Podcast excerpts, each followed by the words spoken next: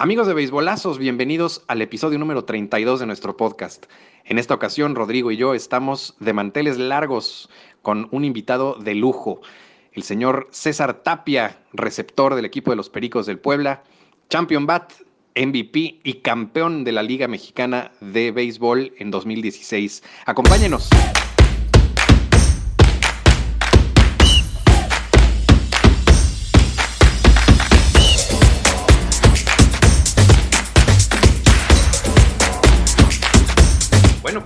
Hay que, hay que empezar con, esta breve entrevista y creo que pues tenemos que empezar por el principio. Eh, tú eres de... Sí es. Platícanos un poquito de dónde nace tu amor por el béisbol. Digo, obviamente el norte es eh, territorio beisbolero definitivamente.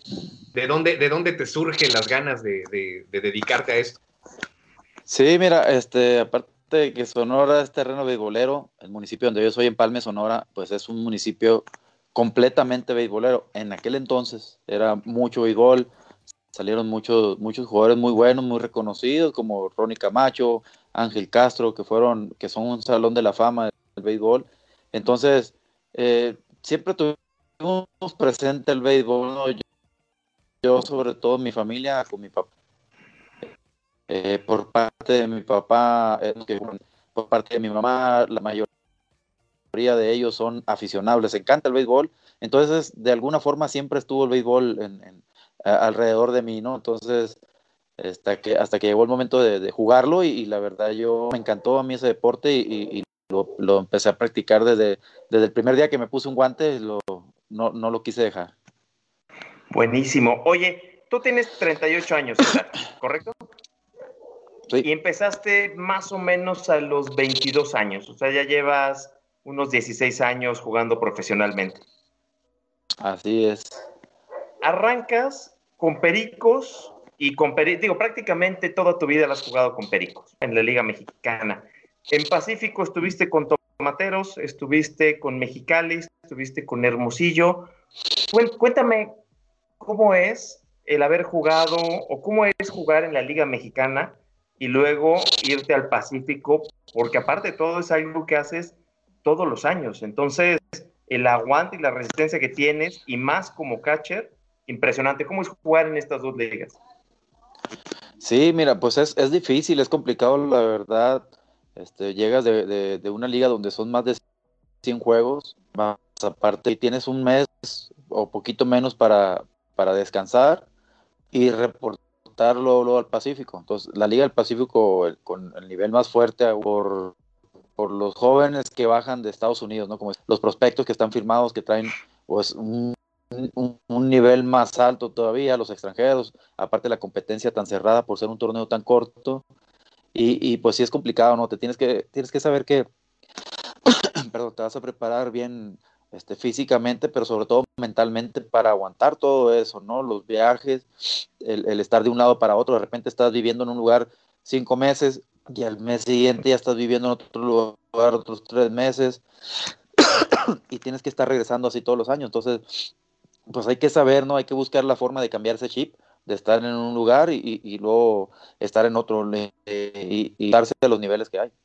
Para poner en perspectiva 100 eh, juegos en, un, en el periodo en el que dura la temporada, más o menos cuántos partidos estás jugando por semana, ¿cuatro? ¿Cinco? Sí, más o menos así, dependiendo de cómo vaya sintiéndose uno físicamente, ¿no? En ocasiones jugamos hasta 10 juegos seguidos. Como catcher es más complicado. Eh, sí, sí tenemos que darle un poco de descanso más a las piernas y, y sobre todo a, pues a la mente, ¿no? Porque es mucho estrés, es mucho estar pensando todos los días. Eh, en ocasiones es jugar seis juegos en casa y de repente, o tres juegos en casa y de repente el viernes ya estás jugando jugar en una distancia como en Tabasco, en, no sé, Campeche, que son de, más de 10 horas. Y, es bajarte el camión, comer y vámonos al estadio a jugar. Entonces, sí, sí es algo complicado. Oye, ahorita platicabas el, el jugar en Puebla, de Puebla te vas a Hermosillo, te vas a Mexicali, te vas a Cuán. ¿Qué haces? ¿Tienes casa en Puebla? ¿Tienes casa en Hermosillo? ¿Llegas a un hotel? Porque nosotros que, obviamente pues, vemos el juego, no nos cuestionamos cómo es la vida pues, del pelotero. Entonces, ¿cómo vives? ¿Rentas todo el tiempo? ¿Te puedes establecer? ¿O todo el tiempo estás pensando en mañana el equipo me puede cambiar y me tengo que ir ahora a como Monclova, que también jugaste, y entonces no compro casa, no meto la... ¿Cómo, cómo funciona la vida de un pelotero en cuanto a estos cambios que, que, ocurren? Sí, es difícil, la verdad es difícil. Eh, pues cuando uno va empezando no, no tiene mucho, entonces pues es estar rentando, ¿no? En, en, Puebla vienes y rentas lo que vas a estar acá, te vas, no sé, a la casa de los papás, y cuando vas al Pacífico es llegas al hotel a la pretemporada y a rentar un departamento igual, y así te, la vives, ¿no? Hasta que más o menos ya decides dónde, dónde quedarte. Incluso hay mucha gente que ni siquiera vive en las ciudades donde juega. Yo tuve la, fortuna de estar mucho tiempo aquí en Puebla y, ya tengo radicando aquí más de dos años. Entonces, pero al irme a Monclova, pues sí es buscar un departamento en renta, en Culiacán, en todos esos lugares. Tengo familia en Hermosillo, pero no me quedo en, casa de ellos. Tengo que buscar un, departamento donde, en donde quedarme y, pues sí es complicado en ocasiones porque no hay, no hay gente que te rente un departamento por dos, tres meses. La mayoría que es un año o mínimo medio año. Y entonces o te rentan el departamento y no tienen los servicios que, que se ocupan y todo eso.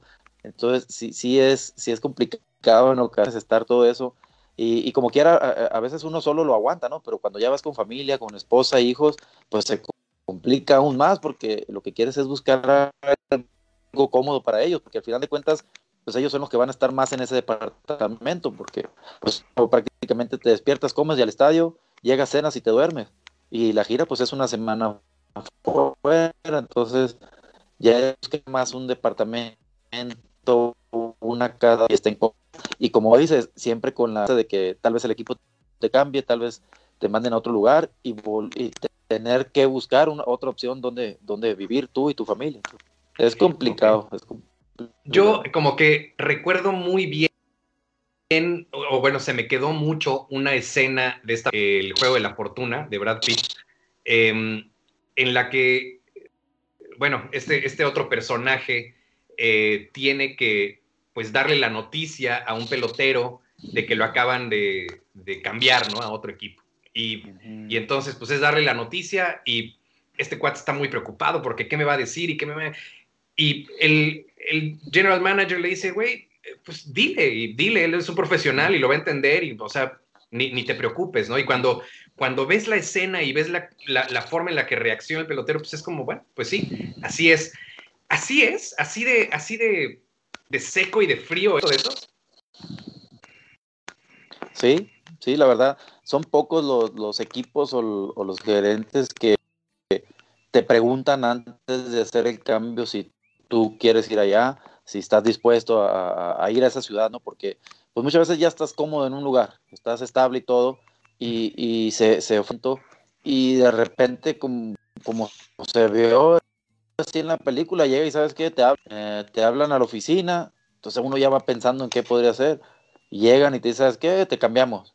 Entonces en ese momento es, bueno, tengo que ir a mi casa, al departamento, tengo que arreglar lo de la renta, tengo que arreglar mis cosas, eh, ver este, a dónde voy a llegar ahora, qué voy a buscar allá, quién está que me pueda ayudar en ese equipo, que me eche la mano. Pero sí es, ese momento sí es, es de que te hablan a la oficina, ¿sabes qué? Te cambiamos, ¿sabes qué? Te, ¿sabes qué? Cualquier otra cosa, pues que, te mueve todo lo que ya tenías tú ahí establecido. Oye, en tu caso, prácticamente toda tu carrera es con los Pericos, juegas que, con Monclova, pero en algún momento tuviste de que te cambiaran. Eh, aquí en Pericos. No, fíjate que se, se escuchaban muchos rumores cuando estaba más joven eh, eh, escuchaba yo rumores de, gerentes o incluso de jugadores de otros equipos que, me querían llevar a, su organización, pero en sí nunca se nunca se, tan en serio, pues simplemente eran rumores. La verdad yo estaba a muy, de gusto aquí en Puebla, eh, ya tenía muchos compañeros que teníamos 3, 4 años, no quería salir de acá, ¿no? Tan, tan así que te digo, yo compré mi casa aquí en Puebla para, para ya radicar pensando en que ya me, voy a quedar aquí, ¿no? Como digo, todo puede pasar, de un año a otro te, cambian, te mueven, y pues ni modo, ¿no? Así es esto, así es el béisbol, sabes que estás expuesto a, a, ese tipo de movimientos, estés joven, estés en tu apogeo o ya vayas de salida como sea, siempre va a estar ese, eh, esa espinita ahí esperando a ver si, si no te mueven. César, a mí me gustaría igual y regresar un poco a, tus inicios, a cómo, a cómo fue este ascenso de que de repente un chamaco decide que le gusta el béisbol y de pronto pues empieza a demostrar aptitud, luego pues de pronto empieza a jugar en ligas amateur y de repente pues ya lo agarra un equipo grande y de pronto llega un debut.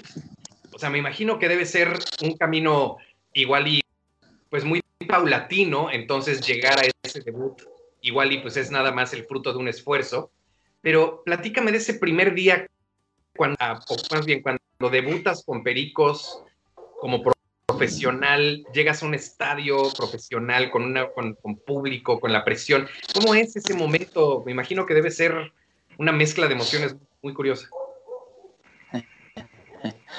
Sí, la verdad, desde el momento en que te dan la noticia que, que te subieron, que te ascendieron al equipo grande, o sea, es, una emoción porque, pues al, final de cuentas es una meta, ¿no? Es una de las principales metas de uno como, como jugador profesional, estar ya en una liga. Entonces, cuando a mí me dan la noticia, este, me acuerdo que dormíamos en una casa, estábamos en, ese entonces en las ligas de, de, Nogales, en la norte de Sonora, y yo dormido todavía como a las 11, 12, porque los juegos terminan muy tarde. Llegó el manager y me pateó el colchón donde yo estaba dormido para despertarme. Me dice, ven acá, vamos a hablar contigo. Y pues y ya me hablan y, me comentas que pues ya te ascendieron, necesitas ahorita agarrar tus cosas porque tu vuelo va a salir en la noche, agarras camión y te vas para Puebla y llegas mañana. Y llegando aquí, luego, luego a Puebla, me, pues firmarle el contrato y todo, y pues ya al bajar eh, uniformado al estadio es cuando pues ya realmente te lo crees, ¿no? De que ya estás ahí, de que no solo vas de visita al estadio a, saludar a tus compañeros y, ver el juego, ¿no? Sino que ya tienes la posibilidad de jugar. Entonces, se siente muy, muy bien, la verdad, muy, gratificante que ver que todo el esfuerzo, todo lo que sufrió, las cosas buenas y malas que, que puedan pasar en sucursales para, para el desarrollo, eh, pues, pues ahí estás, se llega a donde uno se quiere y, y, pues es de ahí hacia adelante, ¿no? Ya no voltear hacia atrás, ya la experiencia de, todo lo que pasó atrás ya lo traes consigo, entonces es ya nada más ver para adelante y, afortunadamente ha sido, ¿no? Desde el, desde el, primer año que yo debuté en, en Liga Mexicana ya, ya no, y, y, pues aquí seguimos todavía, ¿no? Para adelante. Buenísimo. Oye, ahorita, ahorita decías, eh, llegas al estadio, compañeros nuevos, ¿Cómo es en general la relación entre jugadores? Porque ahí eres el novato, seguramente ya estaba eh, la estrella del equipo, el que llevaba 10 años. ¿Cómo te tratan? ¿Cómo te reciben? ¿Hay celos? ¿No hay celos? ¿Cómo, cómo funciona un primer día? No, fíjate que hasta eso bien. Lo que pasa es que ya muchos de nosotros nos conocemos por las pretemporadas. Por lo general, eh, practica el equipo grande y los novatos. Entonces, o, los novatos que están cerca de estar. Entonces sí, hay un convivio, una camaradería con todos ellos, eh, que al momento de, que uno está ya en el equipo grande, que lo ascienden, pues somos bien recibidos, ¿verdad? Se siente el apoyo luego, de los compañeros, de la experiencia. Como en todos lados, nunca falta el que pues, te voltea a ver feo, ¿no? O, o, está en su mundo. O pues la mayoría de los que te conocen, pues igual, ¿no? Les da gusto por ti porque ya estás donde, donde tienes que estar y, pues recibes apoyo, ¿no? Te empiezan en ocasiones a dar cosas, te dan un, spy, uno te da un bat, otro te empieza a dar guanteletas, o sea, te empiezan a regalar, a, mostrar de esa forma el apoyo y, y, como un impulso, ¿no? De todo eso y la verdad que, que a uno le genera mucha confianza todo eso. César, volviendo otra vez un poco a, a los inicios, ¿por qué catcher? ¿Por qué, ¿Por qué esa posición? ¿Qué te enamoró de ella? Y bueno, también, obviamente, la pregunta obligada es, ¿hay otra posición que te gustaría, que te llama la atención? Mira, este, catcher, pues porque no me quedó de otra, la verdad, porque yo en mi vida me había puesto unos arreos, este, nunca ni de chamaquito, ni, ni para jugar a la cascarita ahí en el, en el callejón de con mi abuela, nunca me puse unos arreos, yo le tenía pavor a cachar, pero pues fue mi oportunidad para poder seguir en el béisbol profesional, ¿no? Yo quería ser jugador profesional y se abrió esa puerta de, de, jugar catcher. Eh, pues la aproveché, la verdad me, me, convencieron. No me disgustó la primera vez que lo hice, me, me fue muy bien. Entonces, yo creo que ese fue un, un, un punto que, que, que, a mi que el, día que yo entré a cachar de improvisado, me fue bien y, me gustó. Entonces, de ahí fue que empecé yo a entrenar la, la posición de catcher que fue la última posición que jugué. Yo probé en todas las posiciones. Mi, mi posición, natural era shortstop. Me pasaron a tercera, me estaban jugando, empecé a jugar segunda, empecé a jugar, me a jugar primera. Y como no había cabida, no había lugar, me dijeron, que en el cacheo hay una oportunidad. Y pues aquí andamos todavía con los arreglos puestos. Bien, oye, voy, voy a detenerme un poquito con las preguntas porque mucha gente está eh, mandando saludos y aquí quiero leer uno en específico. Hola, buenas noches desde Hermosillo, Sonora. Saludos de parte Ana María Figueroa. Mándale un beso, un abrazo a tu mamá que te está viendo. Claro que sí. un saludo para toda mi familia en Hermosillo que, que desde, desde, el primer día que yo me fui a la casa me estuvieron apoyando y hasta la fecha todavía lo siguen haciendo y se emocionan cuando ven los juegos conmigo como si fuera la primera vez que me vieran jugar profesional estoy muy agradecido con todos ellos y los quiero mucho. Ah, qué buena, porque te están escribiendo mucho aquí de Hermosillo. Oye, eh, César, ahorita Charlie te preguntaba por qué catcher, cómo es el, el, primer día en un campo de béisbol. Yo ya te preguntaba lo que es jugar en Pacífico, lo que es jugar en Liga Mexicana. De todas las temporadas, 2016 podríamos decir que es la más especial para ti. Te pregunto esto para la gente que no lo sabe porque fuiste champion bat y el equipo fue campeón. Y MVP, no te olvides. no, sí, sí, la verdad, este fue una temporada en lo personal muy buena y en cuanto al equipo, pues mejor, ¿no? Porque se logra pues ese tan ansiado campeonato para, para la afición de, del equipo de Pericos de Puebla, un campeonato que se venía trabajando yo en lo personal desde el año que debuté, a mí me, yo tenía siempre esa idea de que este equipo podía ser campeón ya habíamos perdido dos finales este, con Saltillo y con Diablos. Entonces yo, yo estaba seguro que era la tercera la vencida, ¿no? El equipo que traíamos, el picheo que traíamos era pues un equipo redondo y, y pues era coronar una, una, pues una temporada para mí, pues la mejor de toda mi carrera, ¿no? El pastel y, y, cuando empezamos playoff cambiamos ese chip y seguimos haciendo el, el, trabajo junto con todos los compañeros, ¿no? Se logró, se lograron cosas muy grandes, muy buenas y, pues en lo personal, como te digo, pues la mejor temporada de toda mi carrera. A mí me, digo, obviamente lo que pasa en un, en un clubhouse, eh, creo que bueno, es, es, interesante porque además creo que el béisbol es mucho el, deporte más tribal, por llamarle de alguna manera, por, por esta conjunción que se hace, esta comunión que se hace con, con, los jugadores porque viajan de lado a lado, o sea, se vuelven casi como una familia, ¿no? Pero mi pregunta sería, ¿qué tan diferente es estar en un equipo que está ganando y que está ganando constantemente y un equipo que no está ganando con tanta constancia? O sea, no porque no necesariamente es perdedor, pero ¿cuál, cuál es la diferencia en la vibra en, en, en, el día que está arriba y un equipo que está abajo? Sí, es muy diferente y me ha tocado estar la, de, de, los dos lados aquí mismo en Puebla, que hubo temporadas en la que la verdad que muy mal no, pasamos a play. Eh, pues sí se siente muy, muy diferente. Cuando estás arriba, cuando estás ganando, pues todo es felicidad, todo el mundo te ve bien, todo el mundo se lleva bien.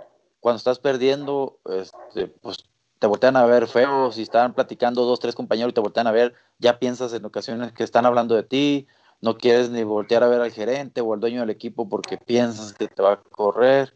Eh, entonces hay mucha tensión.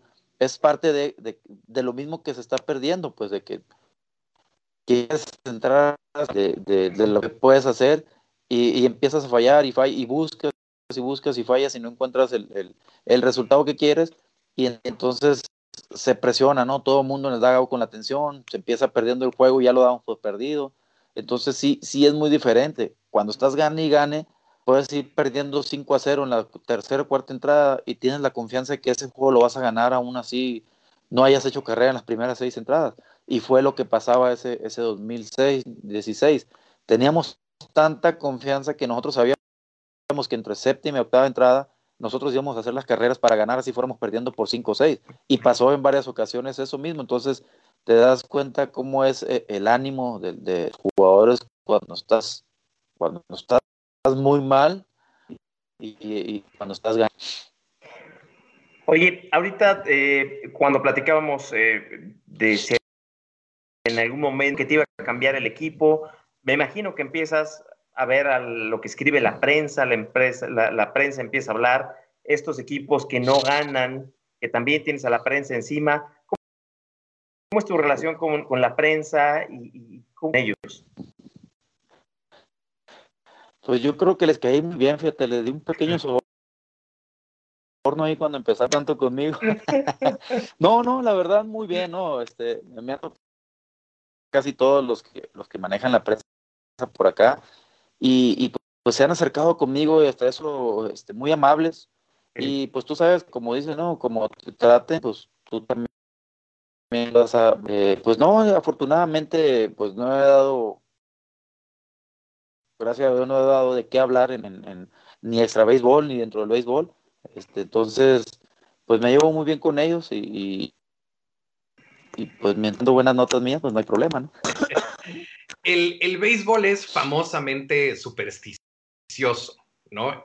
Eh, y a mí me gustaría, digo, obviamente que nos platiques, pues, un poquito sobre este tema, sobre este tema, porque pues, todos sabemos de N cantidad de cosas y que el muñeco y que eh, trae el muñeco, o sea, estas cosas tan, tan extrañas y tan extravagantes que luego suceden en, una caseta de, de, de beisbolistas. Pero hablando específicamente, por ejemplo, cuando estás en un slump o cuando estás en una racha de bateo, en una racha positiva de bateo. Eh, hay, hay cosas que haces, te cambias la gorra de lado, te, bañas nada más la mitad del cuerpo. ¿Qué, qué o sea, ¿qué, ¿qué, tan lejos va un beisbolista en la cuestión eh, supersticiosa? Te, te, lavas la cara y el mono no.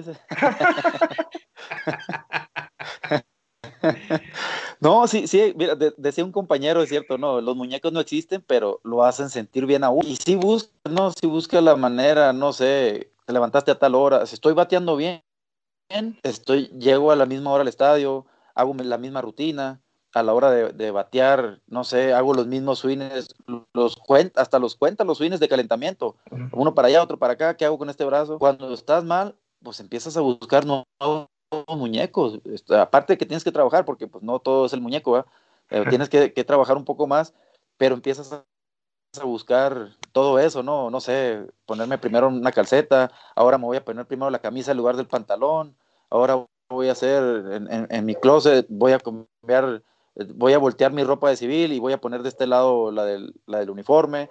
Todo eso, la verdad, sí existe. Hay, hay compañeros que, que son demasiado supersticiosos en todo eso yo, a mí me sorprendió una, en una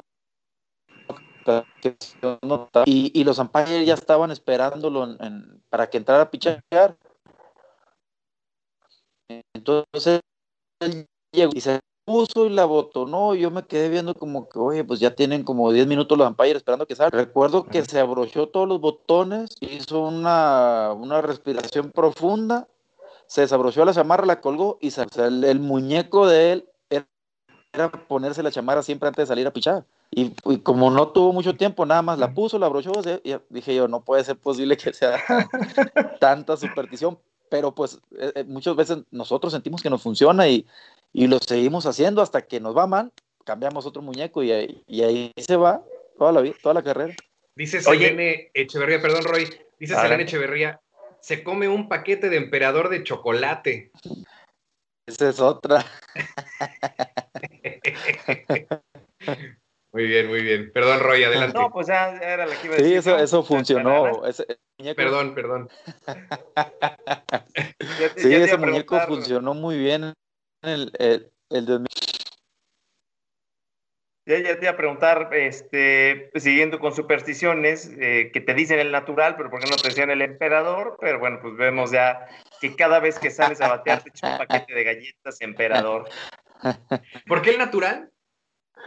a veces muy con el ese fue un sobrenombre que me puso este, mi amigo Miguel Ángel Vir, es el cronista de, de, ese pueblo de mucho tiempo.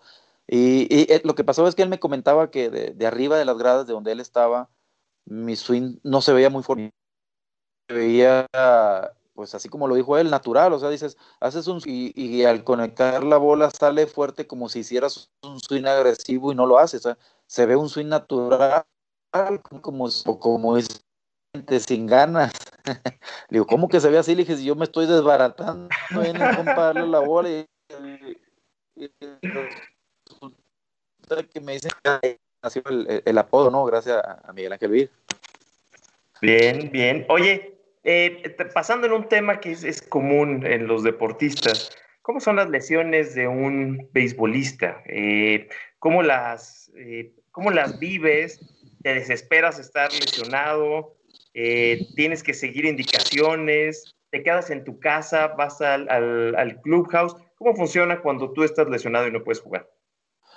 Es muy difícil, es, muy complicado ahí eh, en lo psicológico. Uno tiene que prepararse bien en eso porque pues el béisbol es el único deporte que se juega todos los días. Ah, en el fútbol son cada 15 días, tienes una semana de entrenamiento que te pueden dar terapia y tal vez te puedas perder un juego solamente.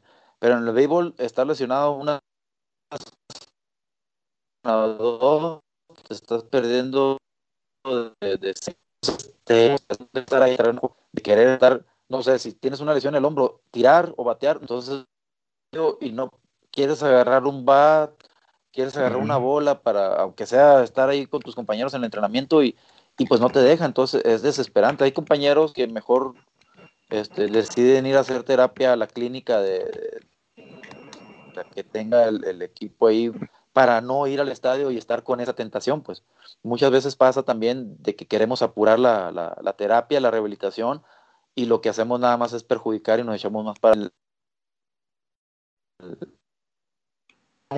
corazón de hombro contra Saltillo el 2010. Eh, no me afectó Oye, mucho espérame, en el Pacífico pues, no, a contar no, no. Tuvimos ahí un, poco de, Se cortó un poquito el internet. Este, cuéntanos otra vez este, esta última oh, lesión que nos contabas. Sí, ya se me olvidó. no, no, te digo que yo tuve una lesión, una lesión de, hombro, un desgarre, y, sufrí la operación. Afortunadamente pude jugar todo, todo verano, fue cuando llegamos a la final de Saltillo. Este, yo recuerdo que ya en la final para mí era muy complicado llegarle la bola al pitcher, ya ni siquiera segunda al pitcher, del, del dolor que sentía, ¿no? Pero pues no me quería perder una final me operan en, en, octubre, me pierdo el Pacífico, no me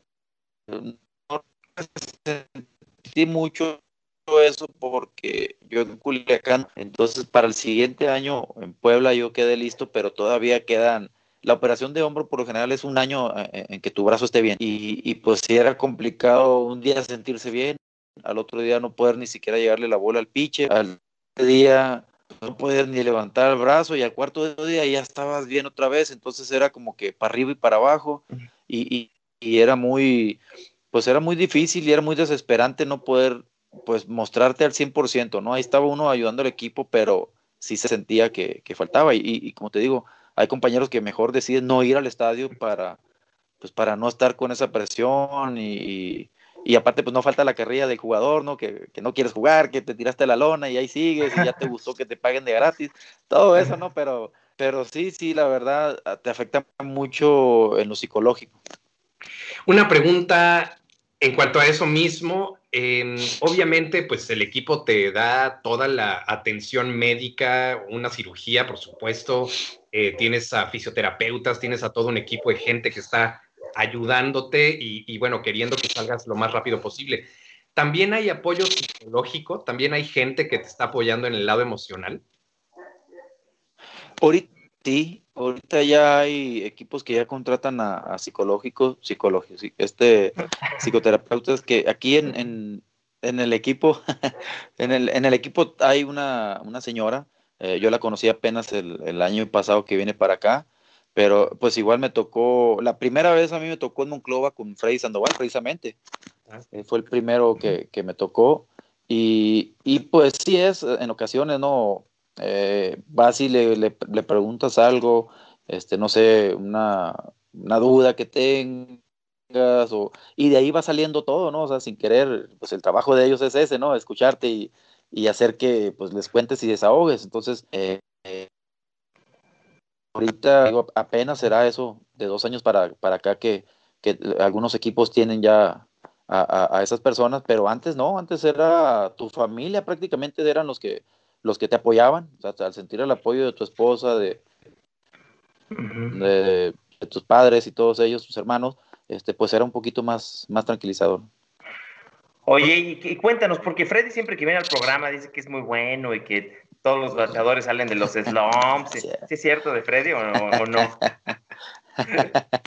no, sí trabaja bien, pues si tú vas y lo buscas, porque por lo general él no va y te busca, él como dice, si tú quieres hablar conmigo, yo ahí estoy porque pues es como cuando vas a comprar algo en una tienda y te, y te están, ¿qué va a llevar? ¿Qué va a querer? ¿Qué todo Es molesto, ¿no? También, entonces, ya cuando uno tenía algún problema o alguna duda o, o, algo que quería desahogar, pues íbamos con él y la verdad sí, sí nos atendía muy bien hasta eso. Para lo que cobraba, no, pero sí, sí se atendía bien. No, saludos a Freddy, fuera, fuera de broma, ese es un gran amigo y sacó su libro sí, sí, muy eh, hace poco y y se volvió bestseller y todo, y bueno, un gusto tener en siempre inglés, ya le dije que lo saque en español, pues así como. Pues te, y luego te contaré quién se lo va a traducir, pero está de rojo y no quiero decir más. No, no, no, no, no. El libro, el libro ya estaba traducido. Yo, yo nada más estoy ahí apoyando editorialmente. Eh, otra pregunta en cuanto a en cuanto a estos famosos slumps, ¿no? O sea, estábamos viendo, por ejemplo, al principio de la temporada pasada en grandes ligas, me parece que era Chris Davis, ¿no? Que, empezó con, un slump tremendo y bueno, nada más no le pegaba ni al planeta, ¿no? Eh, pero la cosa es que el béisbol es un deporte en el que normalmente fallas, o sea, o por lo menos en el que más veces fallas de las que tienes éxito, ¿no? O sea, el, típico ejemplo es un, un bateador de 300, es un extraordinario bateador, y eso quiere decir que fallas 7 de cada 10, ¿no? O sea, entonces, ¿cuándo te das cuenta que estás en un slump? ¿Cuándo, ¿Cuándo, es el momento en el que te cae el 20 y dices, no manches, ya, ahora cómo salgo de esta acá? Cuando, pues en, lo personal, yo cuando ya llevo más de 10 veces llevas uno, más o menos un registro de decir, ¿sabes qué? Yo puedo fallar 6 veces pero yo sé que en la séptima voy a dar un hit, o, como dices tú, en 10 turnos yo voy a dar 3 hits, pero ya cuando llevas más de 10 hits, más de 10 turnos sin dar un hit, entonces cuando dices, algo está pasando, y empiezas a trabajar, o sea, la única forma de salir de un slump es trabajando.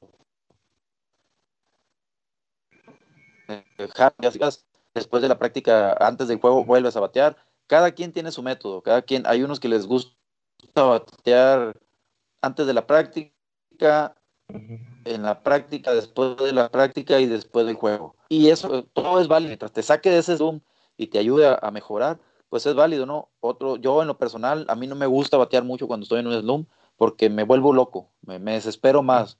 Empiezo a, buscar cosas que tal vez no tengo y empiezo a descomponer más mi swing. Entonces, trabajo lo que yo creo que es necesario trabajar y me enfoco más en el juego. De igual manera, en el juego este, puedo hacer mil, mil swings en la práctica y en el juego voy a hacer cuatro nada más en los, en los cuatro turnos.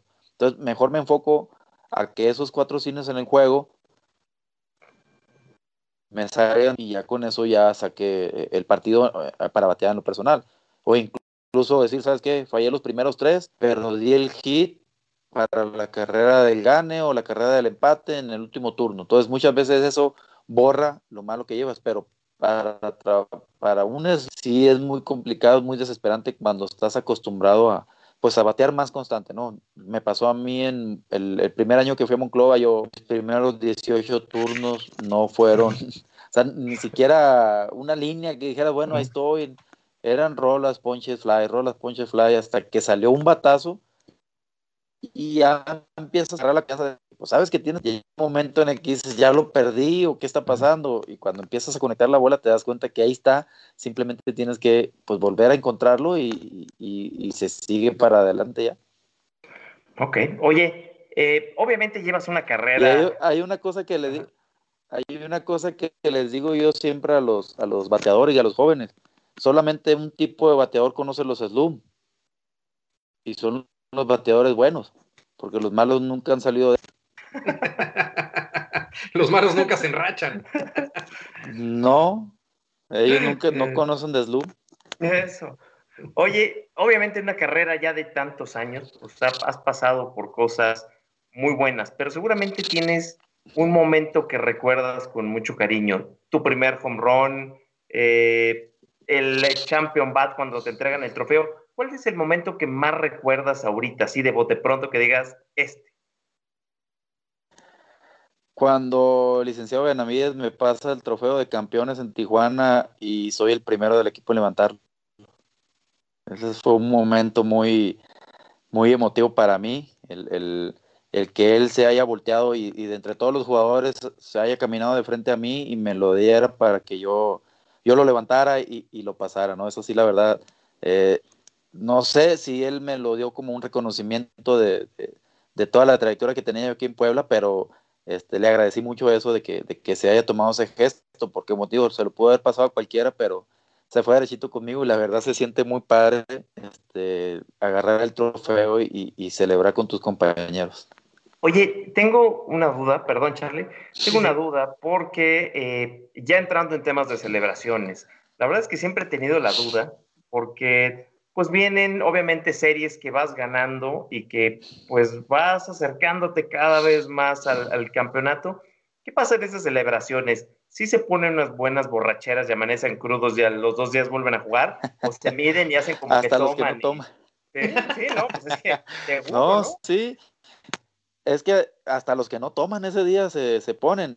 Eh, eh, se ponen, pues, eh, cuando nos tocó a nosotros Tijuana, nosotros salimos del estadio como a las 3, 4 de la mañana. No salimos tampoco borrachos, ¿no? Pero salimos todavía contentos, emocionados, nos echamos ahí la, la chevecita, recuerdo que se acabó la cheve y en el dugout de nosotros estaba este, el señor Uribe, dueño de toros, y mandó y le dijo luego, luego al, que traía ahí de Chalán, ¿sabes qué? Se acabó la cerveza, tráele más a estos canijos que sigan festejando. Entonces fue, fue un buen, gesto de él y pues, nosotros, o sea, ya, ya como que se acabó, vámonos, ah, no, ¿sabes qué? Llegó más, bueno, pues nos quedamos un ratito más. Al fin de cuentas ya se acabó, ya no va a haber nada, ya mañana todo es celebración. Y, y, y pues todo el mundo ahí, ¿no? Conviviendo como, como pasa durante toda la temporada, pero ya con, pues con la emoción de, llegar a la meta, de cumplir lo que, lo que, a lo que se había venido, lo que se había jugado esta temporada, y pues todo el mundo riéndose, tomando fotos, hablando de anécdotas, y, y la verdad que es, muy padre, ¿no? Yo se lo deseo a todos mis compañeros que en algún momento de su carrera llegaran a, tengan ese, ese momento para que, para que lo guarden.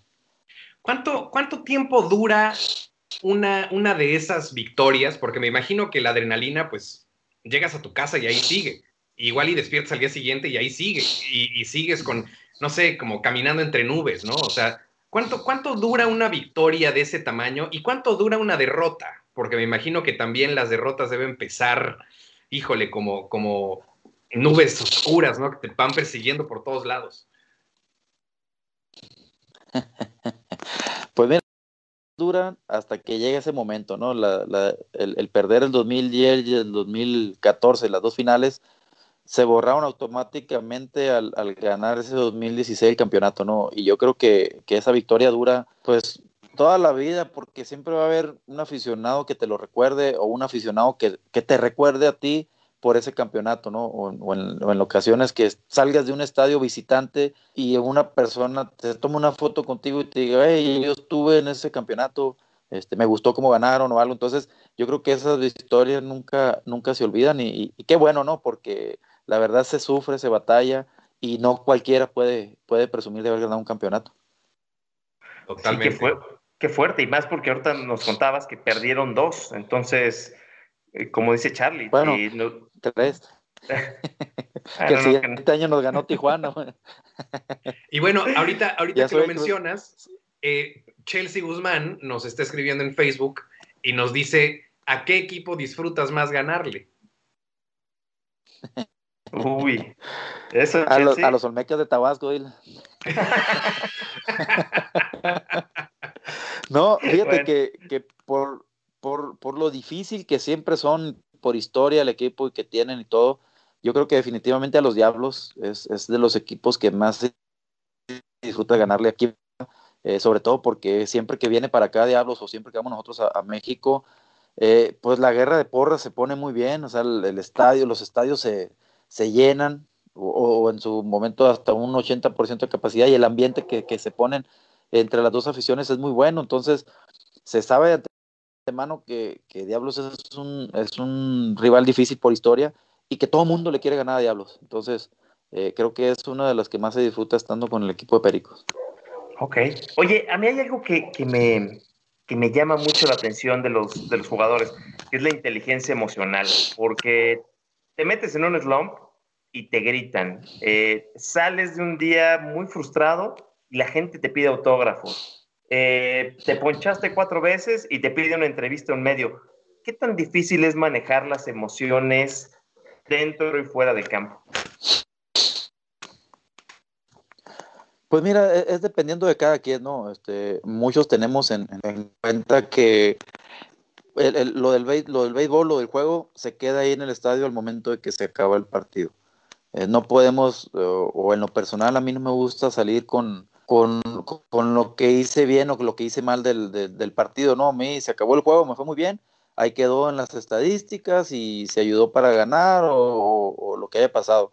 Al salir del estadio, eh, por lo general yo soy de los últimos que sale aquí en, en, Puebla y, y, al salir y ver a esas personas que están ahí todavía esperándote para un autógrafo o para una foto, eh, pues no queda más que atenderlos, la verdad, porque el estar ahí soportando el frío, en ocasiones hasta la lluvia, y, y, todavía el tiempo de que tú salgas y hacerles el feo, pues como que no va, ¿no? Entonces, de igual, igual, de igual forma no te quita mucho tiempo el estar con un aficionado, el, darle una foto, no te quita ni un minuto. Entonces, yo creo que, que pues hay que, hay que aprender a separar eso, ¿no? Sobre todo el, dejar las cosas del béisbol en el y puerta del vestidor hacia adelante es atender al aficionado que se da el tiempo de esperarte y después ya estar con la familia.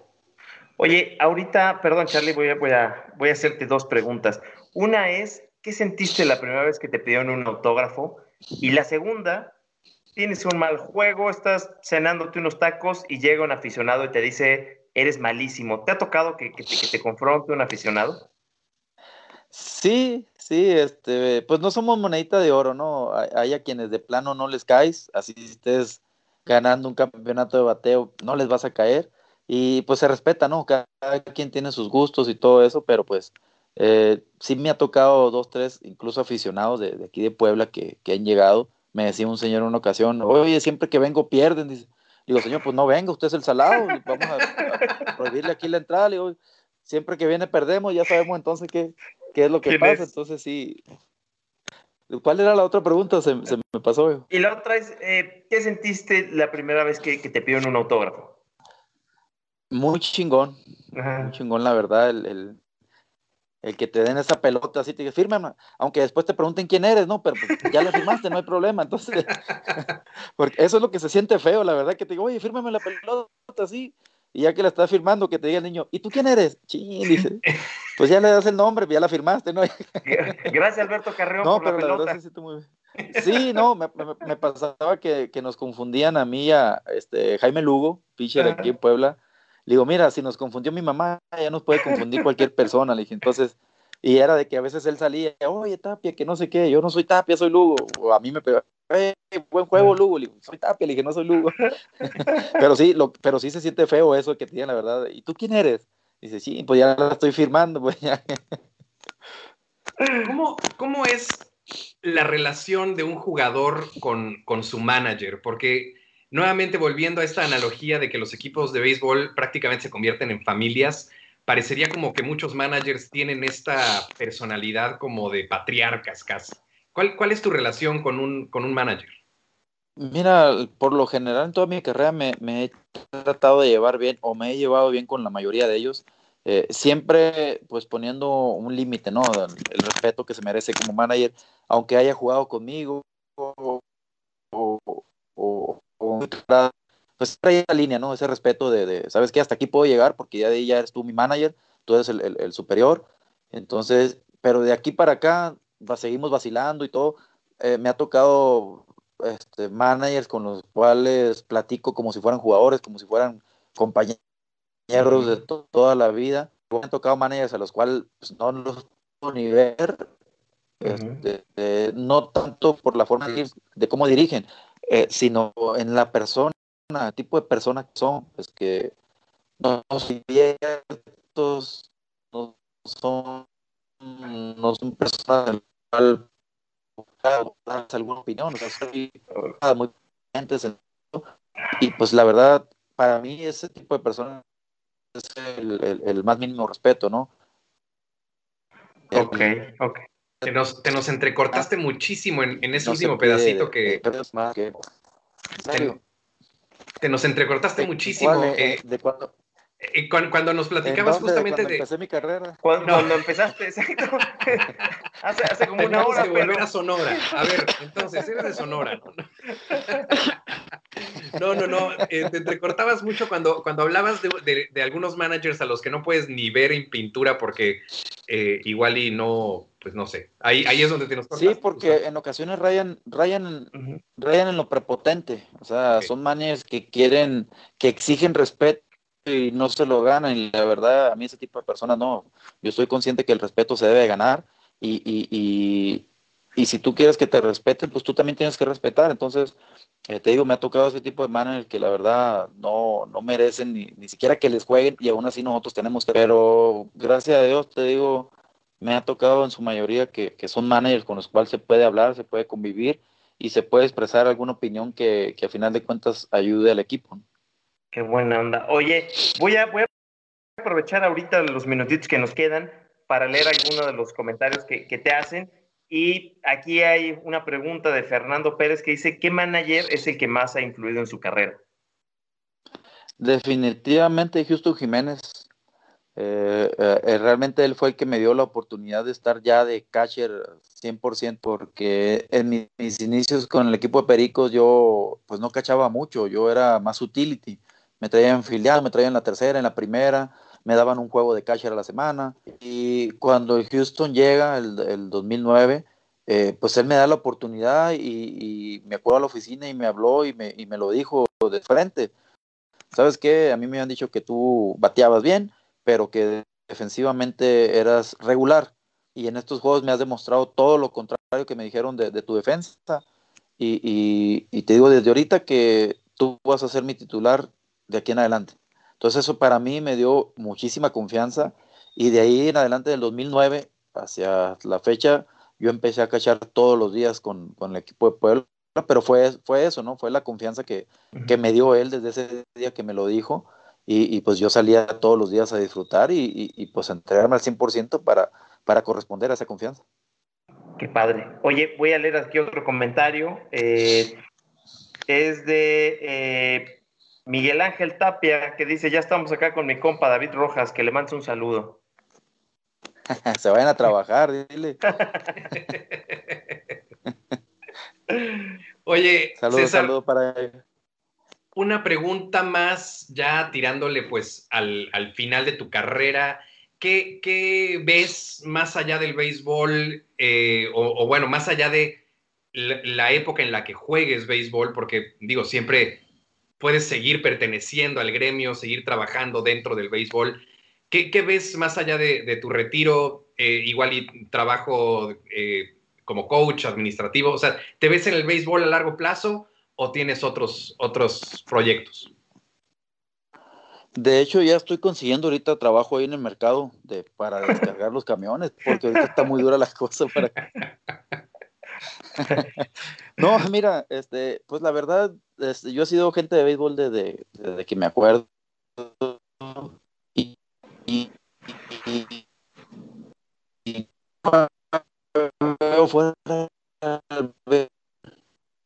Oye, te, vamos a detener, César, te vamos a detener. Otra, otra vez se entrecortó un poco. no sé en qué área, pero no sé, yo estoy Estamos, estamos teniendo un poquito de problemas con, con tu internet. Perdón, perdón, César. Eh, ahora sí que. Creo que no lo pagué. Es el del vecino, ya no te lo robes. Cuando, cuando te encaminas mucho, como que el internet dice, no, espérate, espérate, espérate, espérate. Cuéntale así que se desconecten porque... Diles que apaguen el, que apaguen el Netflix. No, no, no, te decía, eh, pues yo soy gente de béisbol. ya les dije que no prendieran nada. Los de escucha. Sí, adelante. Listo. Pues soy gente de béisbol desde, pues desde Maco, desde que empezó con esto, y la verdad no, no me veo haciendo otra cosa que no sea No sé más adelante, pero yo sé que no me falta mucho.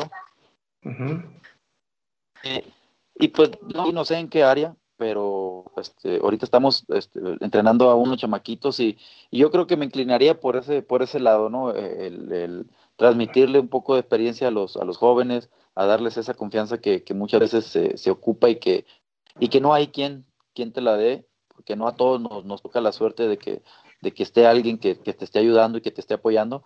Entonces, pues yo a largo plazo me sigo viendo dentro del béisbol, te digo, no sé en qué área, pero, pero espero en Dios que, que sigamos por aquí en este camino. Oye, me da, me da mucho gusto oír esa respuesta y que quieras seguir en el béisbol.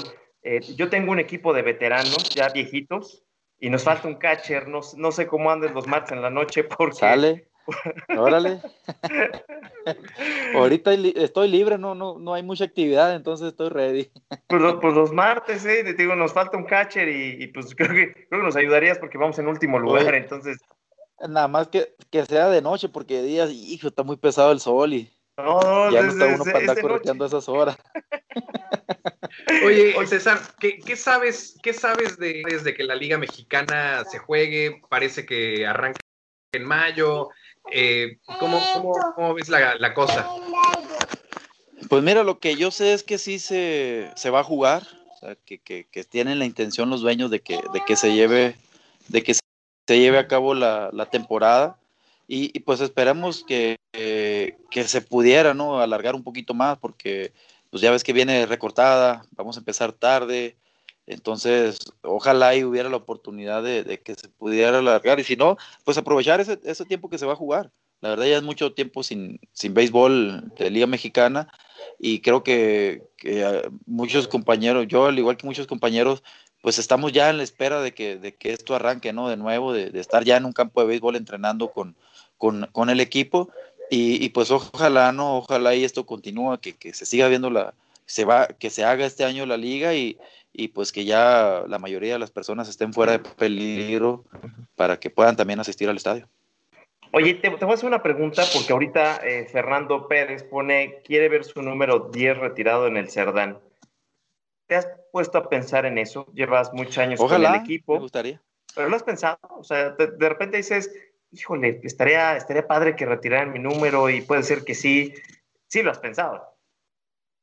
Sí, la verdad, sí, te soy sincero, este, entrar en la ceremonia de, retiro del número de error y se siente muy bien, se siente muy bien, sí, eh, o sea, ver que una persona a la cual estimas, una persona a la cual hizo historia aquí en, el béisbol poblano como, como Ronnie Camacho y, pues conocido de todos allá en Empalme, y, y al ver eso, pues sí me, me, nació ese cosquilleo de que, pues ojalá y se diera en algún momento de que ese tipo de reconocimiento yo creo que es, es, es uno de los más grandes que se le puede dar a, a uno como jugador, el que, el que, el número que usaste tanto tiempo en un equipo eh, sea retirado, ya ni hablar de la liga, ¿no? Que jugadores como este Fernando Valenzuela, Héctor Espino, que tienen retirados ya sus números en, en toda la liga, uh -huh. pues, pues ojalá, ojalá y, y se llegara, ¿no? Ese, ese momento, y si no, pues no pasa nada, ¿no? Creo que lo hecho en, en el equipo nadie lo va a, a quitar y, y, y, si no hay ese tipo de reconocimientos, pues las cosas se dieron y se hicieron con, con mucho gusto en su momento y, pues ojalá y, el reconocimiento más que sobre todo de, la afición, pues siempre esté ahí, ¿no? Oye César, ahorita eh, en, el, en, la parte de atrás, ahí eh, lejos de, de, la vista, pero lo pudimos escuchar, eh, me imagino que son tus hijos que estaban ahí platicándote, diciéndote algo. Eh, ¿Te imaginas a tus hijos en una carrera de atletas, en una carrera de, de, de deportistas profesionales? Sí, la verdad sí, yo creo que, todos nosotros los, los, que practicamos deporte profesional quisiéramos ver en algún momento a pues a un hijo, ¿no? Estar también ahí disfrutando de, de lo, de lo que uno hizo. Este, no, y por otro lado, no quisiéramos que sufrieran todo lo que, lo que se sufre para, pues para llegar hasta donde uno está, ¿no? Porque no, no todo es alegría, este, hay momentos en los que se sufre, se batalla, pero pues esos momentos te hacen crecer bastante para, pues para poder asimilar todo lo que, lo que viene enfrente, ¿no? Y, y sí, ahorita estaba aquí, no se asomó, siempre se anda asomando. Este, nada más vino por dinero el canijo, por eso. Agarró lo que quiso y se fue. Bien. Oye, voy, voy a leer aquí algunas eh, cosas que, que, te han escrito, la verdad es que está muy padre. Eh, Leo Jeter nos pone que seguro lo vas a conseguir, que retiren tu número. Carla Tapia te manda saludos desde Empalme. Eh, Selene Echeverría, que sí te retires, pero dentro de siete años. Eh, Pura familia, no te digo. Sí, pues, buena onda.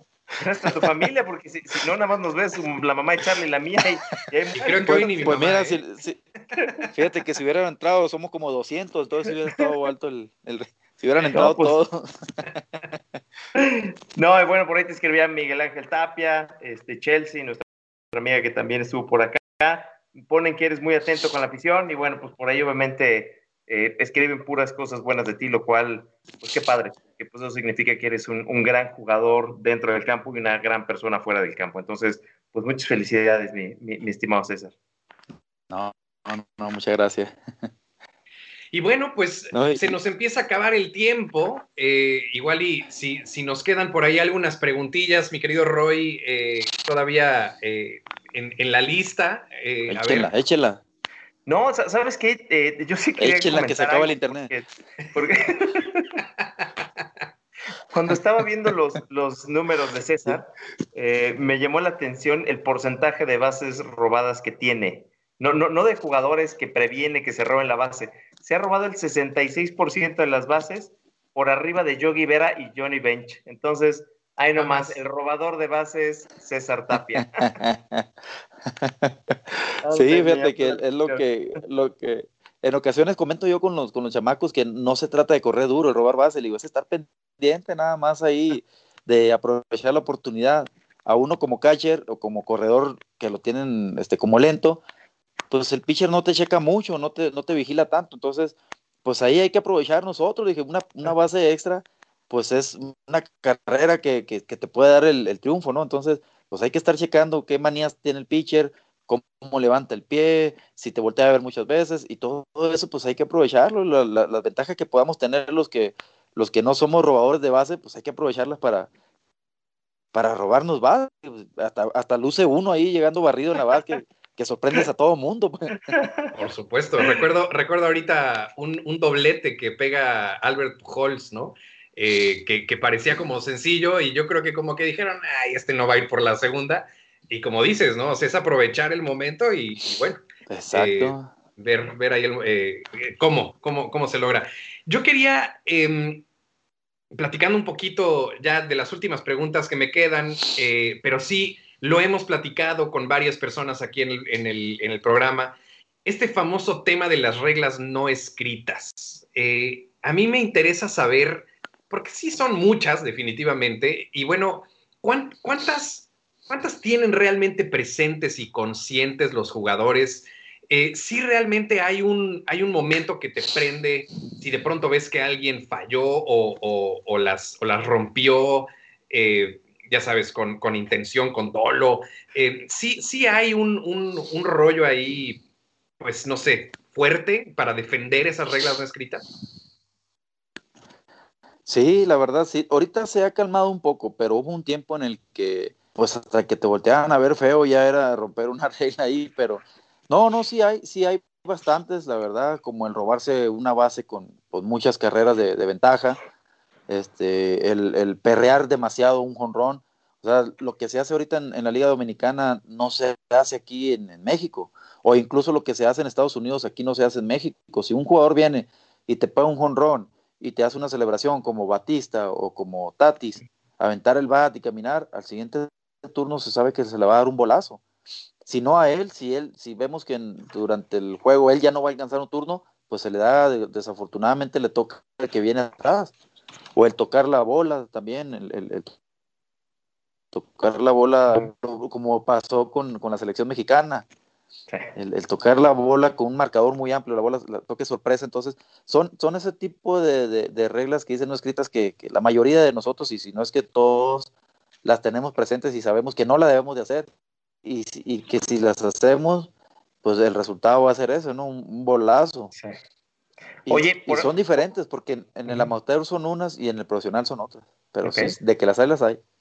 Oye, por acá Selene nos dice que repitamos la entrevista, pero que te vayas a un café internet. Oye, yo, dije que no pusieran, se ponen a ver el, el Netflix allá todo lo que...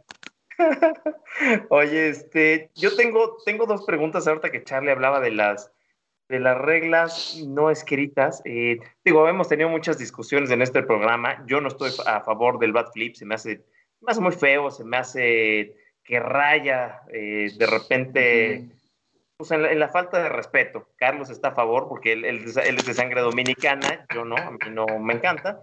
Pero eh, ahorita decías, digo, son, son dos cosas. Una es el bolazo, ¿no? El catcher manda el bolazo, lo manda el manager, al pitcher le nace y le dice, oye, güey, agárrate porque ahí le van las costillas y deténmelo. ¿Cómo, es el bolazo? ¿Lo decía el catcher, el pitcher, el manager o, en qué momento sale el bolazo?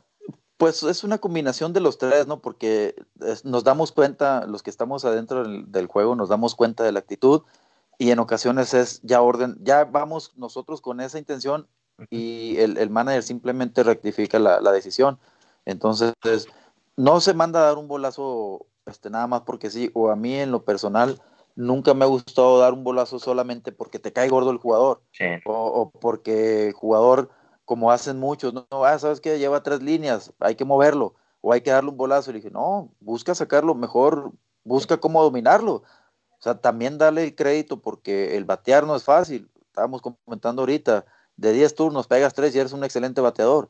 Entonces, dale el crédito de que está bateando y mejor busca la forma de cómo dominarlo. Y si no puedes, pues pásalo, dale la base. Pero a mí se me hace muy cobarde eso de que, de, que si no encuentra la manera de dominarlo, este, darle un bolazo, porque puedes lastimarlo. Puedes darle un bolazo mal dado en la rodilla, en el codo, incluso en la cabeza y lo puedes sacar de béisbol. Entonces, nada más por tu impotencia no pueden dominarlo. Entonces, sí es, sí es difícil, ¿no? Por lo general, un bolazo se lo, se lo gana a alguien que, que de plano hizo este, algo absurdo. Y, y ahorita que dices de los bad fleet, yo estoy, yo no estoy en contra de que festejes un jonrón, de que lo celebres, porque pues no, no es fácil darlo. Entonces, haz lo que tienes que hacer, no sé, te le quedas viendo y corres, trotas despacito, pero el aventar el bat a mí también se me hace demasiado.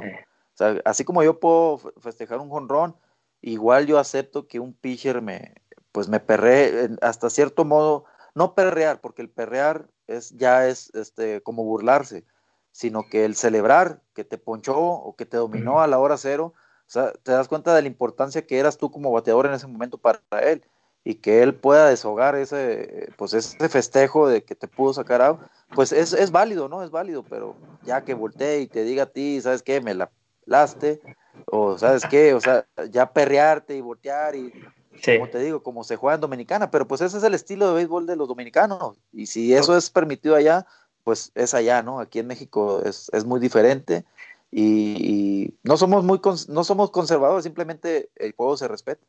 No, y, la verdad es que yo, yo, sí quiero hacer aquí la aclaración. Yo estoy totalmente de acuerdo contigo. Yo estoy de acuerdo con las celebraciones y creo que no se debe impedir que un jugador celebre porque es parte del deporte, celebrar una victoria, celebrar un, un celebrar un ponche, creo que sí es importante, inclusive para el espectáculo, que el, que, el, que el aficionado pueda ver a su jugador celebrar, creo que es parte importante. Ahora, no estoy de acuerdo con estas celebraciones ya excesivamente exuberantes, como lo que ahorita de repente pasa en la NFL, cuando ya ves a estos cuates haciendo flexiones excesivas y que dices, de plano, estás buscando que en la siguiente jugada te, traten de matar, ¿no? O sea, te, traten de taclear feo, o sea, estoy de acuerdo, totalmente de acuerdo. Y creo que al final del día, si el bat flip es considerado, yo no sé, no sé quién fue el la primera persona que, que tomó un bat flip como insulto, o por qué es un insulto. Pero bueno, si es un insulto, evítalo y celebra de otra manera, pero sí creo que la celebración es importante. No, Yo no estoy de acuerdo con el bat, pero sí estoy muy de acuerdo con la celebración. Pero espérame, una celebración, como ahorita decía César, el, el pitcher te poncha, 3-2, casa llena, no ven entrada. El, el, pitcher se emociona, pero es una emoción que, que, que, te sale de adentro. El bat flip es ya metí el home run, ahora mira lo que hago en tu cara. No, no, la verdad es que eso es... sí, eso es, eso es malo, sí. Pero te digo, el bat flip, entiendo, entiendo por qué tiene esa connotación. No sé de dónde nació la connotación. No sé por qué el, el flipear un, un bat. Porque faroleas, faroleas, o sea, y farolear está feo. Sí. está feo, está feo, estoy de acuerdo. en ocasiones, en ocasiones, sí, sí, en ocasiones pasa eso por el que tienes tal vez tú como bateador con el pitcher o, que escuchaste que el pitcher te tiene coraje y te quiere dar un bolazo y de repente viene, como pasó con Bautista, y te pasan dos picheos pegados para darte y no te da, y en la siguiente le pegas el jonrón, es como, órale, me querías dar, pues ahora yo te, yo te frego a ti. O sea, en, en, ese punto llega a ser aceptable, pero ya no nada más te metes con el pitcher, o sea, ya te estás metiendo con, con todos los demás. Con un estado completo Sí, exacto, sí. sí, entonces, pues si se puede evitar hacer eso y, evitas muchos problemas para el equipo y, en lo personal para ti, porque al rato te van a estar cosiendo a bolazos. Oye, este, estoy leyendo aquí un comentario de Chelsea que dice que el bat flip es llamativo, que te avientes unos bat flips ahí en, Puebla, en el nido. no tiene nada que hacer Chelsea, ¿verdad? Pues no, no, la verdad yo, yo no yo creo que lo que hago yo es aventar el bat, pues lo normal, ¿no? Conectas la bola y avientas el bat hacia, donde es tu dugout, si es para el lado de tercero, si el lado de primera, lo normal. Así te quedas viendo en ocasiones un batazo porque, como te digo, no, siempre das un jonrón, entonces hay que disfrutarlo. Pero pues una cosa es disfrutarlo y otra cosa es ya una celebración exagerada para que todo el mundo vea y el pitcher te vea y el no, no, no, conecta tu jonrón. No se trata de pedirle disculpas al pitcher porque le diste un jonrón, simplemente es agarras tu celebración, avientas tu bat y, trotas las bases. Sí, total. Oye, yo te quería preguntar una cosa, ahorita que hablamos de, los bolazos y se arma la madrina. Y, tú estás como catcher, tú tratas de agarrar al bateador, todos corren. ¿Qué pasa en esas madrinas? no pasa de empujones y de, ah, sí, yo te voy a, luego nos vemos. ¿Qué pasa? Porque realmente... se dice? Es, seguro, sí. Pero del otro lado están tus cuates, seguramente, gente con la que has jugado toda tu vida, o sales corriendo del bullpen porque este día no estabas eh, como titular. Ya se juntan los dos y nada más, ¿qué, pasa ahí? Pues mira, siempre el, pique es entre dos o cuatro, que son los que se van a echar eh, madrazos. Eh, cuando uno llega es pues tratar de separar la bolita, ¿no? Este, no sé si ves a uno de, los, como dices tú, todos nos conocemos en esta liga.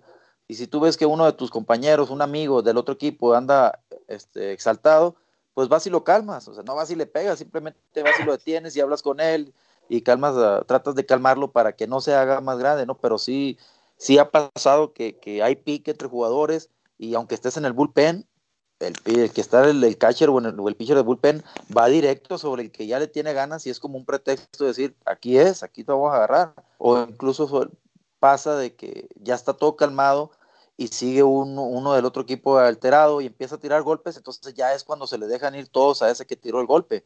Porque la idea no, e, es, de la mayoría es calmar la bronca, pues que, que no se haga más grande. Pero siempre, nunca falta el que está de más y queriendo tirar y todo y, pues a ese es el que se le dejan ir todo. Y me pasó en una ocasión que, que un jugador estaba grite y grite y grite y, llegó el man y le dijo, bueno, pues, ya deja de gritar y mejor búscalo. estás hasta atrás de todos y le estás gritando, mejor dale la vuelta a todos y póntele de frente y dale madrazos, dice, porque pues eso de estar gritando, pues no, no, no te lleva a ningún lado. Dice, ve directo y, y dile, cántale el tiro y agárrate madrazos con él y ya desahógate. Dice, pero estás grite, grite, grite. Dice, ni, ni, tiras madrazo, nomás estás alterando a todo mundo y mejor ya cállate. Oh, bueno. Oye, yo, yo, alguna vez me tocó en mi liga de veteranos, 11 contra 11, qué fea adrenalina, ¿eh? Se, siente, o sea, sí, sí da miedo, ¿eh? Porque, y aquí de entre Es que no, no sabes por dónde te va a llevar el golpe. Exactamente. Y aquí éramos 11, allá me imagino 40, porque aquí eran 11 placuchos, pero ya son 40 bien dados, no, bueno, no, no me imagino. No, es que sí se vuelve, se vuelve una cosa de, de, de, de horda, ¿no? O sea, y, y, Sí, y varios sí. así. Y aparte, como dices, no sabes luego ni por dónde te vienen los, los trancazos. Exacto, Luego hasta o tu incluso lo- compañero igual y te suelta uno Sí, por error. exacto. A, a mí me pasó, yo, yo lo tengo con, con este Adán Muñoz. Este, yo vivía con él el, el 2005, él, él con Tigres y yo con Pericos. Vivíamos en el, en el mismo departamento y se hizo la bronca de ellos con nosotros y pues nosotros éramos puros, pues puros chavalitos. Ellos el 2005 pues era un equipón, todos ya gente establecida en la liga y todo. Y me acuerdo que nos metieron, o sea, del miedo que nosotros teníamos, nos metieron al dagado de nosotros y, y, pues nosotros así como que, pues a quién, Pues, todos ellos más grandes que, que nosotros. Y, y como te digo, uno siempre busca al, al- al compañero o al que conoces. Y me acuerdo que yo me fui, yo vi a Adán Muñoz muy exaltado y me fui con él y le digo de frente, hey, tranquilo Adán, y me da el empujón No. como si no me, me desconociera.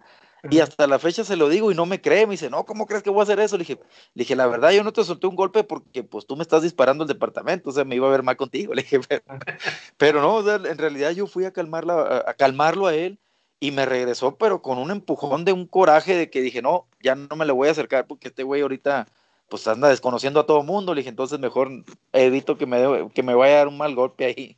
¿no? Por pero sí pasa, sí pasa, y muchos se calientan demasiado. Sí, Claro, no, no, bueno. no es tan fácil. Hay, hay muchas emociones, mucha adrenalina, mucha testosterona, y, y luego pues ahí es saber quién puede más, ¿no? Al final de cuentas. Exacto, sí. Y, y, pues sí, la verdad es que yo, yo nunca he estado adentro de una, pero sí, luego ves las que se terminan desatando y hasta viéndolas empiezas a ver, a, a tener una adrenalina Sí. muy fea, ¿no? O sea, que dices, chale, qué, qué, qué feo, ¿no? Que alguien, que alguien pare esto porque neta se, se puede poner mal. Sí, sí. No, y, y- y las golpizas que veías en los años 70, en los 80, porque ahorita el jugador es más consciente. En los 70, en los 80 eran bastante inconscientes. No, y deja tú, deja tú lo consciente, la multa, porque ahorita ya te multan por pelearte. no, Pues ya, antes- ya la sí. piensas. Dice uno, me da un bolazo, me le subo al pitcher, y luego aparte de que me va a madrear, me va a madrear el pitcher, tengo que pagar una multa. Dije, no, mejor me voy a primera caminando, me sobo. Oye, oye, pero di- dime una cosa, ahorita justo te iba a preguntar eso. Te dan un golpazo, este, sin querer o, o con intención. ¿Te sobas o no te sobas? Porque algún día discutíamos las reglas no escritas y los beisbolistas se paran así como de no me pasó nada, pero por adentro deben decir, hijo de la chingada, ay, me duele el codo. Sí pasa, de que te pega, de, ay, no te sobes, no te sobes, no te sobes, no me dolió, no me dolió, no me dolió. Es como darle a entender al pitcher que, pues, no, no fue mucho. Pero sí, sí, es que hay, hay partes donde te, te da el golpe y en realidad no te duele en el momento. Después es cuando te sale el, el- dolorcito. Y hay otros que, que- en ocasiones los que son de rozón, esos que queman, esos sí te sobas al momento porque sientes tú que, que te quemó el golpe. Los bien dados los que te quedas con, las ganas de, sobarte, ¿no? Pero esos quemones sí es como que, ay, ay, como niño chiquito que te, ay, por su madre me duele esta. Y te vas a primera haciéndote así porque sientes que te quema, pues.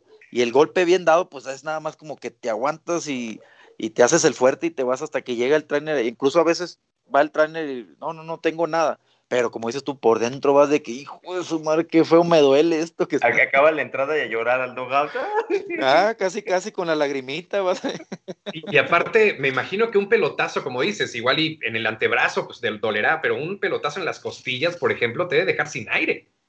Sí, sí, sí, exacto. No, no me ha tocado, la verdad.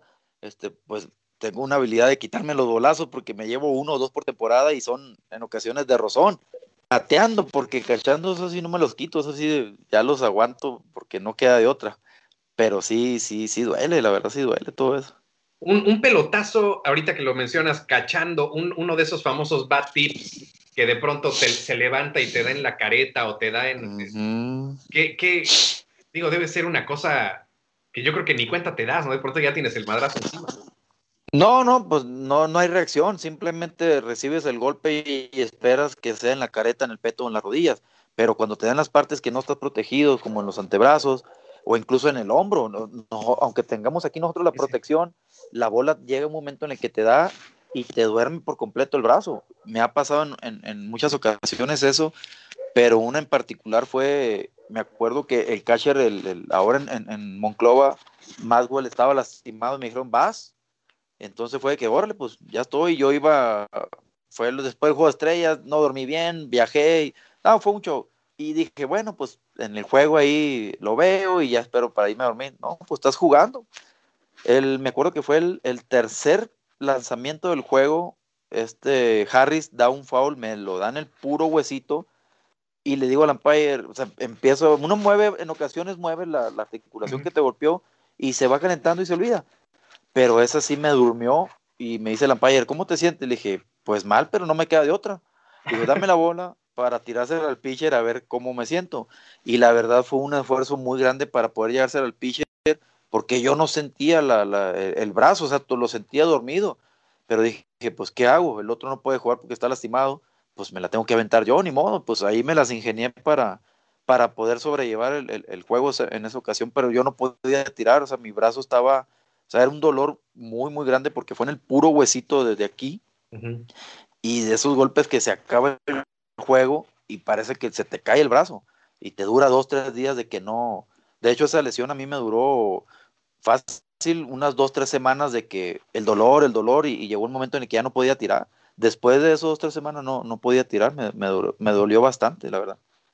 Wow. Oye, a, ahorita sacaste algo, algo, muy interesante, que es eh, la, el umpire, que el umpire te decía, oye, puedes lanzar. ¿Cómo es la relación con los umpires? Porque a fin de cuentas son los mismos en la liga y repiten todos los años. Sí. Y, o sea, ya, ya, ya, ya los ubicas, ¿no? ¿Cómo, cómo es esa sí, relación? Pues mira, a, al principio no me podías ni ver, yo no sé por qué yo me vengo enterando ahora, en, al final de, de, de, casi casi de mi carrera, de que a mí me aborrecían los umpires. Y dije, ahora resulta que por alegarles picheos buenos, yo soy el malo. Porque así me tenían a mí, la verdad, este, me comentó en una ocasión un, un con el cual me llevaba muy bien, hasta la fecha me llevo muy bien, y él me decía pues de que, de que los compañeros de él le hablaban muy mal de mí, que porque yo alegaba mucho, que porque yo no me callaba, porque, porque yo era muy, pues todo eso, ¿no? Lo que no les gusta a los umpires, que le reclamen. Entonces le digo, es que sí, la verdad sí lo era, pero yo siempre lo era con justa razón. Digo. O sea, yo nunca reclamaba un picheo en bola, si era bola, yo reclamaba los picheos que estaban o de strike o cerca, le dije, pero nunca les gustó, nunca les gustaba que les dijera uno nada. Dije, es que no se trata de eso. Si yo te estoy alegando un picheo y tú como umpire me reconoces que te equivocas, pues ya me desarmas, ya qué puedo decirte. Ya me reconociste el error y, me dices que vas a, tratar de, de, mejorarlo y pues ya ahí muere. Pero si tú te equivocas, digo, y me dices que no, que estaba bien, ahí yo tendría a decir, no me puedes decir que estabas bien cuando tú sabes que estás mal, güey. Reconócelo y no pasa nada, digo, pero era, no, y no, y estaba malo, y era malo, y dices, no, es que sí está bueno, o sea, reconócelo nada más. Y, y, y, ya al final ya tengo de, precisamente del 2016 en adelante, en el que decidí cambiar Ajá. ese chip y llevármela bien con ellos. O sea, hacer más ameno el juego, sabes que te equivocaste y se lo digo, hey, ese pichó estaba bueno, chécalo, ok, ahí queda. Hey, ¿sabes qué? Ese pichó, la verdad, que me, incluso cuando me los dan de strikes, se los digo, ¿sabes qué? Ese pichó estaba malo, me te equivocaste, era bola, pero está bien, no hay problema, ajustalo, o sea, lleva, trato de, de, de echarles la mano para que se haga más ameno y, y, pues a veces en ocasiones hasta resulta favorable porque pues ellos ya empiezan a, a hacerte favores a ti, picheos malos te lo empiezan a marcar, o vienes a batear y los picheos cerca no te los marcan de strike. Entonces ya es como que dices, bueno, ya es más o menos, se hace el juego más rápido, ya no estoy enojado yo, ni hago enojar a la Empire, y, y en lugar de ser un juego malo para mí, puede llegar a ser un, un juego malo para mí y para el equipo.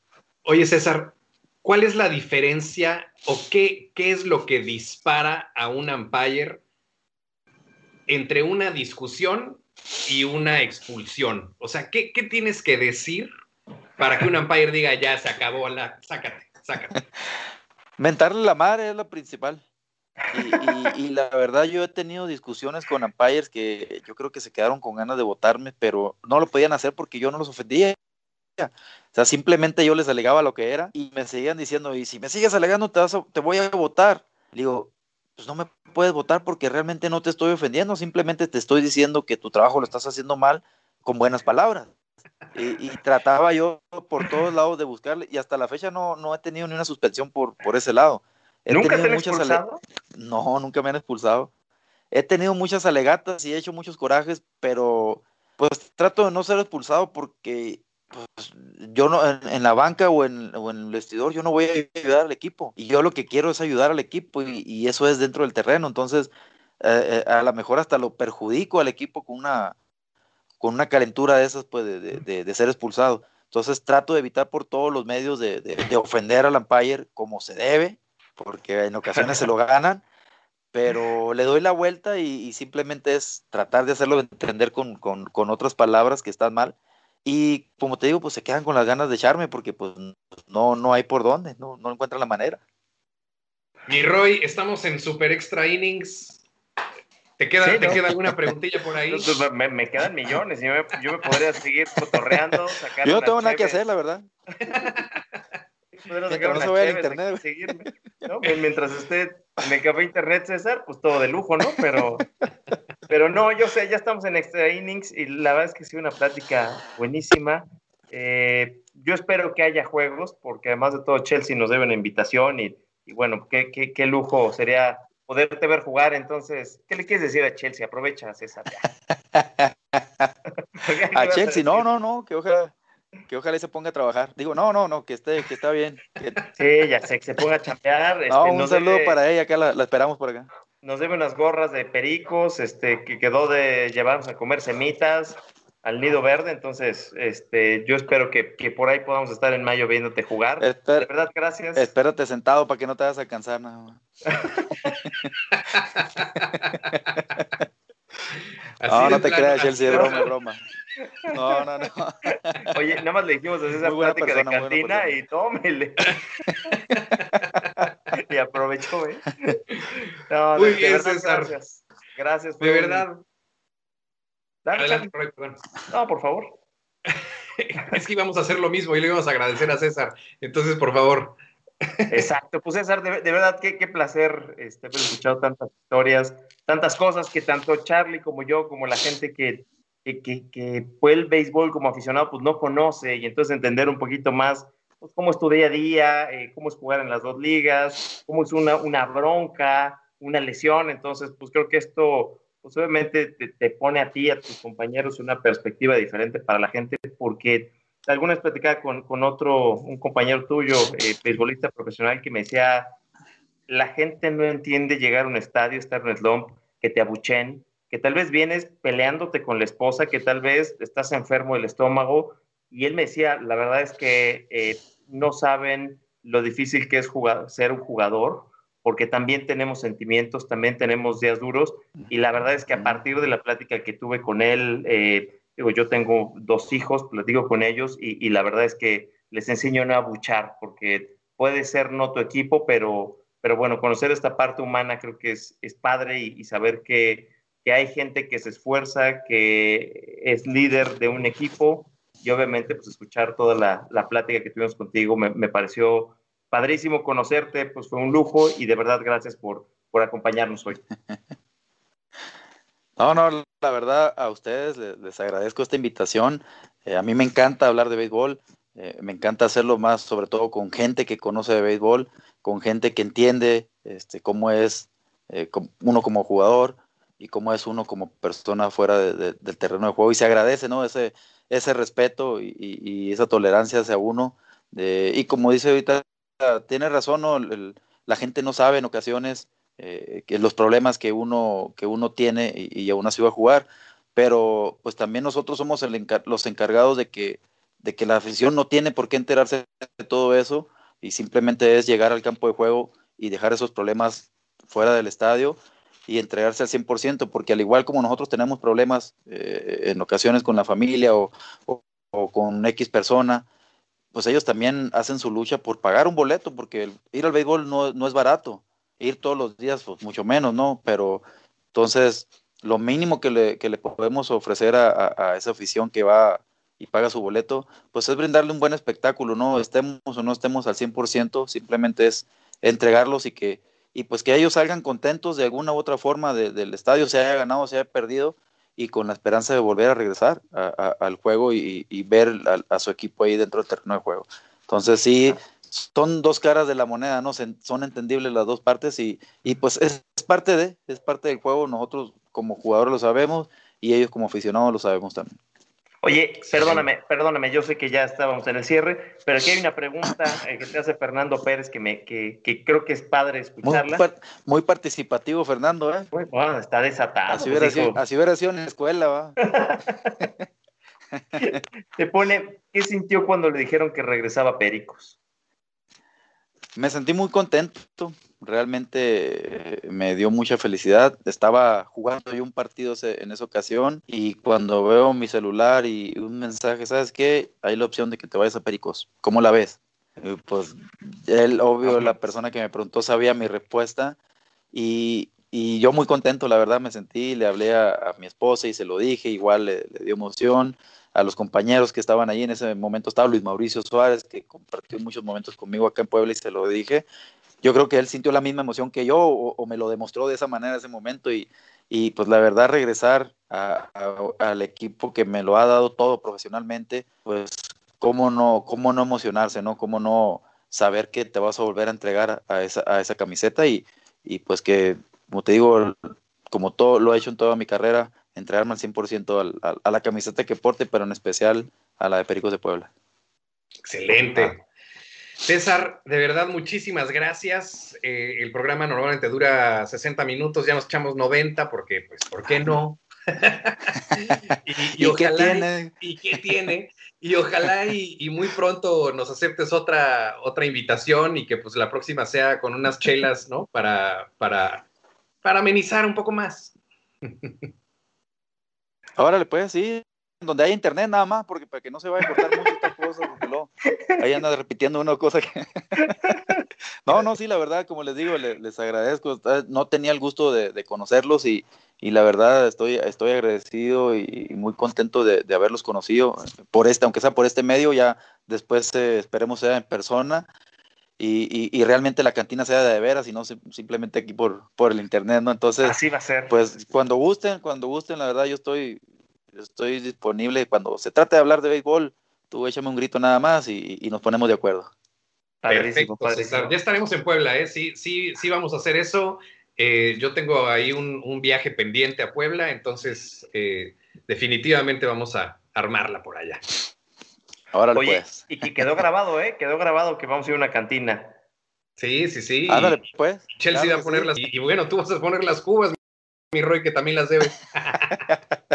ah, sí, sí, tengo, tengo, que contarte esto. Teníamos una, una quiniela Chelsea, eh, nuestro amigo Diego Venegas, Charlie y yo para la Serie Mundial y y pues me fue muy mal y pues les debo sus cubas y, pues para, como chupan estos muchachos creo que mejor los voy a llevar a Europa. Ya valió. sale más barato. sale más, me sale más barato porque ya los conozco. Todo por culpa del sabermétrico de los, de los Rays. Ay. Todo es, culpa de Cash. Correcto. Todo es culpa de Cash. Oye, pues muchísimas Oye, y por último nos piden aquí Miguel Ángel Tapia Figueroa que les mandes el saludo al taller porque ya escribió muchas veces. sí, claro que sí, un saludo para todos ellos. Tenemos un juego pendiente ahí de como hace tres años que me están diciendo, pero pues nomás lo dicen, pues no, no, no, veo para cuándo, pero bueno, saludo para ellos y para toda la gente que, estuvo pendiente de esta transmisión. Perfecto. Muy bien, César. ¿Dónde te podemos seguir? ¿Tienes redes sociales? Pues no la comparte. Sí, este, eh, solo en, Instagram. las compartes. César Tapia. No, no, sí, sí, no, claro que sí, este, pues este, Chelsea fue la encargada precisamente de abrirme la red social de Instagram, de, pues, no sé, nomás para echar mi tote, yo creo, porque hasta ahí ha quedado. no, no, es, es, César Tapia 10-bajo en, Instagram, ahí me, me pueden seguir. Este, apenas le voy agarrando la onda, lo que estamos hechos al antiguo, pues no le movemos mucho esas cosas. Y, pero bueno, ahí estamos. Este, cualquier cosa que se ofrezcan, ahí, ahí me pueden encontrar. Excelente. Mi querido Roy, danos tus redes ya que estamos en estas. Seguro, las mías son arroba redsox-data en Twitter y en, Instagram.